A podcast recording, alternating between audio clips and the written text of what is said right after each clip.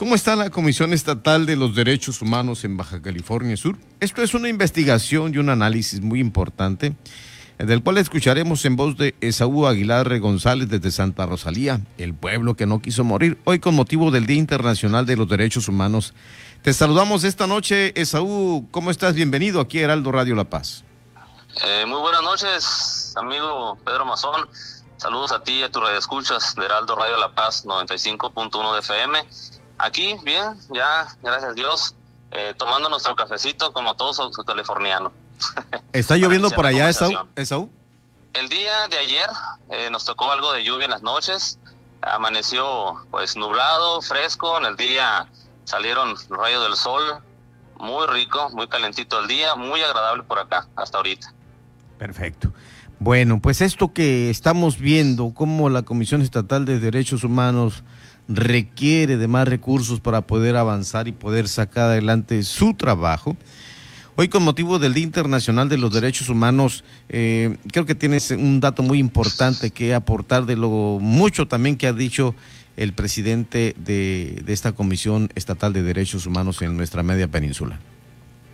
Así es, así es, Pedro. De hecho, este 10 de diciembre cumplimos 72 años del Día Internacional de los Derechos Humanos eh, y 30 años. De hecho, pues en México el, el de 1990, ¿no? Se creó la Comisión Nacional de Derechos Humanos, así que tenemos 30 años.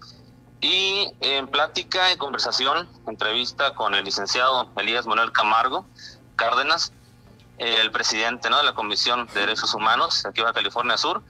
Pues en plática con él eh, conversamos como ya hace un año y medio él está en función de la presidencia de, esta comisión y pues es algo realmente, como él lo comenta, muy lamentable, puesto que él encuentra al llegar un organismo público inoperante, de hecho hablando sobre transparencia, por ejemplo, en calificación cero, eh, muchas demandas, eh, laudos sin mayor recurso que hacer en, en, asunto legal. Y también nos comenta él que eh, a nivel nacional eh, el recurso anual que ellos tienen es el más bajo, 11 millones de pesos, por lo que él pues se ha prestado y ha solicitado recursos extraordinarios al Ejecutivo.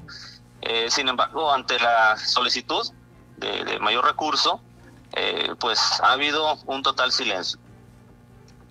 Por puntualizar, eh, Pedro, algo que él comenta, eh, no cuenta ni siquiera con lo más elemental.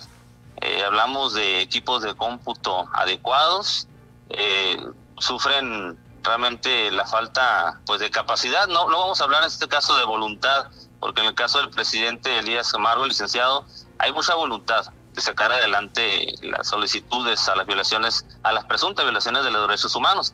Sin embargo, lo que él necesita realmente es pues recurso, realmente para poder afrontar esto, ¿no? Y pues ante la violación de los derechos humanos, este, pues no existe la forma de atender tantos casos.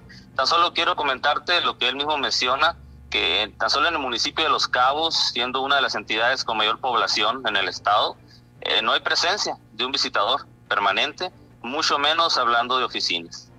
De hecho, el día de hoy, si algunos miraron ahí en las redes sociales, el secretario general de gobierno, Álvaro de la Peña, eh, se reúne con el presidente de la comisión, donde entrega acciones y resultados del gobierno del Estado, mismo que él reitera el cumplimiento y a la, norma, ¿no? A la, vital norma y garantía de los derechos humanos.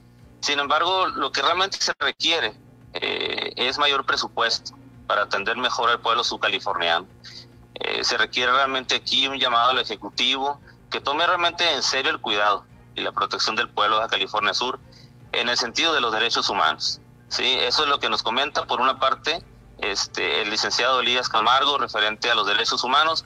Y realmente es algo muy lamentable, Pedro, que realmente haya tanta necesidad y una institución, un órgano autónomo que realmente debe vigilar este, y apoyar al pueblo de California Sur ante tantas violaciones de derechos humanos. Estamos hablando de eh, discriminación, derechos laborales, este, muchos, muchos de derechos que se están violando y no hay la manera y la capacidad para afrontar este problema.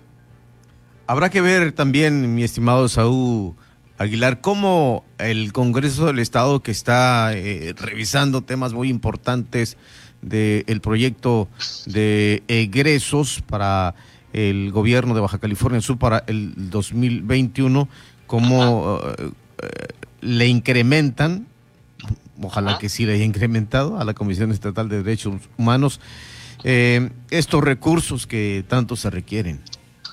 Sí, Sí, sí, así es, es algo realmente básico. Estamos hablando que, haciendo un poquito de historias, ah, sabemos que en el porfiriato, uno de las, eh, de la situación por la cual hubo la revolución de 1910, eh, fue precisamente tantas violaciones a los derechos humanos en aquel gobierno de porfiriato. Y eh, estamos hablando que el principal objetivo de lo cual nació precisamente la, la Constitución Política Mexicana del 1917, fue precisamente aludiendo, aludiendo a esto, ¿no? A la tantas violaciones de derechos humanos y encontramos realmente eh, esto demasiado, demasiado olvidado, sí, aquí en Baja California Sur y es una gran necesidad realmente, Pedro, que afrontamos. Esaú Aguilar, gracias por esta aportación que nos da aquí a Heraldo Radio La Paz en este programa de frente en Baja California Sur. No, pues gracias a ti por la oportunidad y aquí seguimos al servicio del pueblo y tratando de, informar cada día asuntos importantes para que el pueblo pues esté enterado y sepa lo que sucede tanto en el estado como en el municipio de, de Mulegé y, la bella Santa Rosalía, ¿no? El, el, pedacito de cachito de el francés, ¿no? De Francia.